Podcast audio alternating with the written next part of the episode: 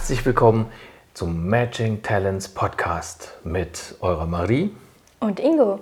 Heute gibt es wieder ein Special. Wir fassen diesmal, weil wir über Instagram darüber angeschrieben und angesprochen worden sind, fassen wir ein bisschen einige unserer Rechtsthemen, die uns unser Fachanwalt für Arbeitsrecht Tobias Frommholt beantwortet hat, einmal zusammen.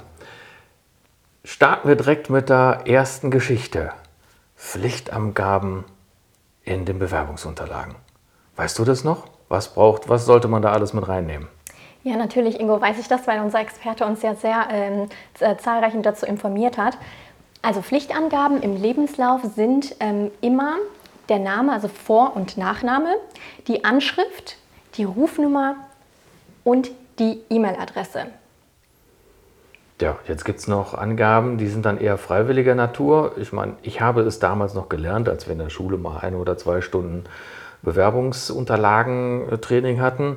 Ähm, was braucht man heutzutage nicht mehr mit reinnehmen? Genau, also aus rechtlicher Sicht ist es wirklich nicht erforderlich, ein Foto zum Beispiel dem Lebenslauf beizufügen. Das ist eine freiwillige Angabe und unter anderem auch die Angaben zur, ähm, zur äh, Konfession, zum Familienstand, ob man irgendwie verheiratet oder ledig ist. Und ähm, also alle möglichen Dinge, die man noch optional erwähnen möchte, sind keine Pflichtangaben. Ja, also früher hat man beispielsweise noch reingeschrieben, was der Vater für einen Beruf hat, was die Mutter für einen Beruf hat, äh, wie viele Geschwister man hat. Ähm, Geburtsort und Staatsbürgerschaft selber, ich weiß nicht, ob du das gerade gesagt hast, müssen alle nicht mit rein. Es geht wirklich nur noch um rudimentäre Angaben. Genau. Jetzt hast du gesagt, Bewerbungsfoto ist keine Pflicht, aber ähm, da hatte unser Fachanwalt für Arbeitsrecht ja eine ganz klare Meinung zu. Ja, und seine Meinung war, es gibt keine rechtliche Verpflichtung, ein Bild beizufügen, aber da kann ich jetzt auch mal den Christopher Funk aus einer der letzten Folgen äh, zitieren. Eine, eine Bewerbungsunterlage, ein Lebenslauf, ein Bewerbungsschreiben ist eine Verkaufsunterlage. Und in eine Verkaufsunterlage, auch wenn es rechtlich nicht erforderlich ist, gehört ein Foto. Es ist trotzdem aber für euch optional. es ist, genau, es ist eine Kann-Option. Ähm, aber das hatten wir in der letzten Zusammenfassung auch schon mal beschrieben macht ein professionelles Foto, nimmt es rein, aber rechtlich ist es nicht zwingend erforderlich. Ich hatte jüngst, Ingo, eine, eine, ich glaube, Bewerberin, die im Lebenslauf kein Foto beigefügt hatte. Und ich war umso neugieriger, diese Person hinter diesem Lebenslauf kennenzulernen. Also es ist äh, manchmal vielleicht auch ein guter Marketingtrick, wenn man so will. Es ist auch eine Möglichkeit, richtig, genau. Jetzt die wunderbare Frage, muss ich im Lebenslauf wahrheitsgemäße Angaben treffen? Das ist wirklich sehr wichtig. Also man sollte sich im Lebenslauf immer an die Wahrheit orientieren, weil alle wahrheitswidrigen Angaben äh, sind im Grunde... Sie können angefechtet werden. Ne? Also äh, es ist so, dass alle Sachen, die wahrheitswidrig im Lebenslauf stehen ähm, und dann auch irgendwo ähm, ja, Bestandteil des Arbeitsvertrages sind, dass die angefechtet werden können. Und jetzt stellt euch mal vor, ihr habt einen Job auch über einen Headhunter bekommen. Headhunter wird dafür bezahlt, dass er euch vermittelt. Und dieses Arbeitsverhältnis wird angefochten und eventuell aufgelöst, dann kommen da sehr, sehr große Summen ganz schnell auf denjenigen oder die, diejenige zu, die keine wahrheitsgemäßen Angaben im Lebenslauf gemacht haben. Genau, das heißt immer wahrheitsgemäße Angaben machen, sonst kann das Anstellungsverhältnis und der Vertrag angefochten werden und dann kann auch das äh, Arbeitsverhältnis sehr schnell wieder enden. Und Kosten, wie Ingo gerade gesagt hat, nicht nur Headhunter-Kosten, sondern auch Kosten für Anzeigen und Inserate können ebenfalls ähm, genau, äh, beansprucht werden. Ja. Ähm, dann hatten wir auch in einer der ersten Folgen eine sehr interessante Fragestellung. Darf mich mein jetziger Arbeitgeber kündigen, wenn er mitbekommt, dass ich mich in einem Bewerbungsprozess befinde? Also irgendeiner hat geplaudert, ich war irgendwo unvorsichtig, irgendeiner meiner Arbeitskollegen oder wer auch immer hat es mitbekommen und petzt es dem Chef. So, darf der mich kündigen? Also sich im Bewerbungsprozess zu befinden, stellt keinen wichtigen Kündigungsgrund dar. Und das ist immer wichtig, wirklich ein, man muss einen Kündigungsgrund, das ist immer einer aus den Kataloggründen, Paragraph 1 aus dem ähm, äh, Kündigungsschutzgesetz, ähm, den man quasi äh, erläutern muss, um, damit diese Kündigung auch Bestand hat.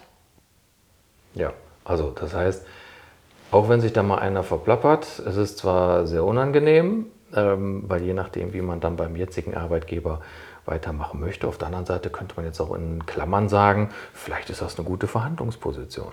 Ich glaube, wir bringen jetzt zu viel Emotionalität und eigene, äh, eigene Meinungen rein, aber ich ich finde es immer schön, äh, Richtung dem Vorgesetzten zu kommunizieren und auch sehr transparent zu sein. Aber das ist wirklich Geschmackssache, das ist jedem selbst überlassen. Es ist auf jeden Fall kein Kündigungsgrund und das muss man ein Stück weit selbst entscheiden, wie man damit umgehen möchte, was die Kommunikation auch ähm, intern betrifft. Dann auch eine unheimlich interessante Frage. Du hast deinen Arbeitgeber gewechselt, du bist in einem neuen Unternehmen, beziehungsweise vielleicht bist du noch im Bewerbungsprozess. Darf sich dann der eventuelle neue Arbeitgeber darüber erkundigen, was du vorher gemacht hast? Das war eine sehr interessante Fragestellung. Mhm. Ich glaube, auch da ähm, ist die, der wichtige Hinweis, dass man von diesem ähm, von diesem, also man sollte jetzt nicht willkürlich rumtelefonieren und ganz viele ähm, Erfahrungen und ähm, Empfehlungen oder Nicht-Empfehlungen einholen, sondern man sollte sehr eingeschränkt davon Gebrauch machen. Also erst wenn man ein wirklich legitimes Interesse an dem Bewerber oder an dieser Bewerberin hat, kann man das wirklich eingeschränkt machen. Und ähm, ja, weil es gibt ja auch ähm, die, die Datenschutzgrundverordnung, die das nicht uneingeschränkt zulässt. Von daher sollte man das wirklich mit Vorsicht genießen. Ja, also in der Regel, und das war die Aussage von, ähm, von Tobias Fromm in der Regel sollte es eigentlich so sein, dass der Bewerber dazu auch sein Einverständnis gibt. Genau, dann ist man auf jeden Fall auf der sicheren Seite. Sobald man den Bewerber oder die Bewerberin informiert und äh, die Genehmigung oder Freigabe dafür erhält, ist das gar kein Thema, weil es ein beiderseitiges ein Einverständnis für diese, ähm, ja, für diese Informationseinholung gibt. Ja, ähm, ich glaube, eine sehr aktuelle Geschichte war dann auch eine der nächsten Fragestellungen. Äh, mein Arbeitgeber hat sich durch meine Social-Media-Profile ein Bild von mir gemacht und äh, wiederum die Frage, muss ich damit rechnen? Ist das erlaubt? Darf er das? Mm, ich, hier muss man echt differenzieren zwischen privaten Angelegenheiten und beruflichen Angelegenheiten, weil jede Person, jeder Bewerber und auch jede Bewerberin hat eine eigene Vollmacht und die eigene Entscheidungsmacht darüber, was online kommuniziert und auch publiziert wird. Das heißt, man kann persönlich selbst bestimmte Vorkehrungen treffen, dass auch einige Inhalte vielleicht nicht für ähm, einen ganzen Teilnehmerkreis sichtbar sind. Von daher sehe ich da jetzt keine Probleme. Jeder ist eigenverantwortlich für seinen privaten Content, aber es ist auch wiederum, stellt dies keinen konkreten und wichtigen Kündigungsgrund dar, weil das ist eine private Angelegenheit. Und wenn diese maßgeblich die beruflichen Angelegenheiten nicht beeinflusst oder ähm, genau der Content nicht während zum Beispiel der Arbeitszeit oder sonstiges gedreht und publiziert wurde, ist dem nichts ähm, entgegenzusprechen. Äh, entgegenzusprechen soweit richtig. Ähm, dennoch sage ich mal, man sollte schon gerade sich auch überlegen und auch ähm, bewusst mit äh, der Veröffentlichung auf Social-Media-Plattformen einfach umgehen. Natürlich. Und dann auch vielleicht immer mal wieder kontrollieren, wie ist die Privatsphäreneinstellung, wer sieht überhaupt was von mir. Ähm, das kann, glaube ich, ganz schnell nach hinten losgehen und zu sehr unangenehmen Diskussionen führen. Äh, auf der anderen Seite, es gibt ja, machen wir mal für die zwei professionellen Plattformen ein bisschen Werbung. Es gibt ja Xing und LinkedIn. Unbezahlte Werbung. Unbezahlte Werbung, Klammer zu. Ähm, dort haben wir ja auch von unseren Experten, die wir eingeladen haben und Coaches, äh, ja auch durchaus die Meinung mitbekommen, dass die äh, Leute dazu aufgefordert werden, dort auch ihr Profil zu pflegen. Ja, also das ist eine Empfehlung, damit man auch ähm, sichtbar für zum Beispiel einzustellende Unternehmen oder gar Headhunter ist, dass man auch seinen äh, aktuellen Lebenslauf, seine Berufsstation immer ähm, ja, aktuell gehalten hat, damit es auch der Wahrheit und ähm, ja, dem jetzigen Stand entspricht. Oder das Foto sogar. Ja, da hatte sogar Christopher Funk uns gesagt, dass es immer auch eine charmante Lösung ist, dass die ähm, Fotos dann entsprechend konform sind auf allen Unterlagen und auf auch allen sozialen äh, Medien also zum Beispiel im Lebenslauf habe ich das gleiche Bild wie bei Xing, bei LinkedIn äh, oder gar bei anderen Profilen. Ja, richtig, genau. Um mich äh, bestmöglich zu präsentieren, weil Der Lebenslauf ist eine Verkaufsunterlage. Wir können es nur noch mal zitieren. Ähm, ja, jetzt eine äh, schöne Geschichte. Thema Arbeitszeiterfassung. Es gab vor kurzem, äh, wie kurz kann ich jetzt gar nicht sagen, ähm, vom europäischer Seite her die Bestimmung, dass die Arbeitszeiterfassung erfolgen muss.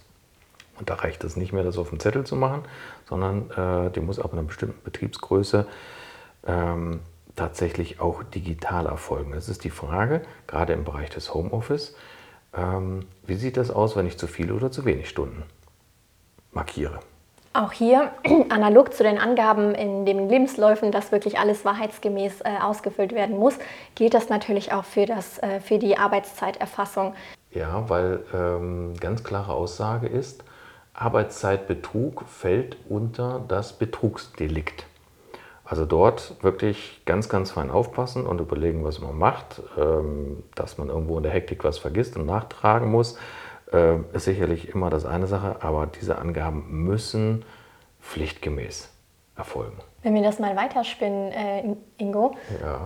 Angenommen, man hat sich zum Beispiel frühzeitig ausgestempelt ähm, und arbeitet aber dennoch weiter und dann, äh, Gott bewahre, aber passiert ein Unfall, ob im, mit dem Auto oder wie auch immer dann greift auch nicht dann im vollständigen Umfang die, ähm, die Versicherung. Das wird dann auch eine Konfliktsituation darstellen. Richtig, genau. Die Wegeversicherung, die, die Unfallschutzversicherung, alles, was im Bereich der Arbeitszeit eigentlich abgedeckt ist für denjenigen.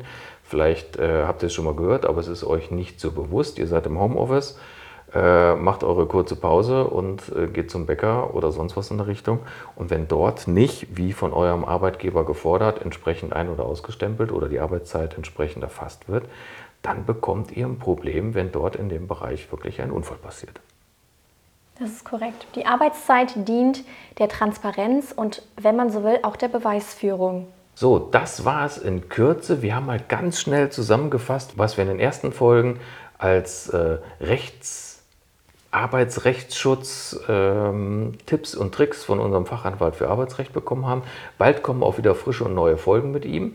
Da wird es sicherlich wieder einige spannende Themen auch für euch geben, damit ihr euch in eurem Arbeitsumfeld, Homeoffice oder im Büro selber auch tatsächlich rechtssicher fühlt. Viel wichtiger natürlich ist, dass ihr eure Fragen an uns stellt, dass wir diese auch an die entsprechenden Experten ähm, kommunizieren können und gemeinsam mit euch in der Folge-Episode durchgehen können.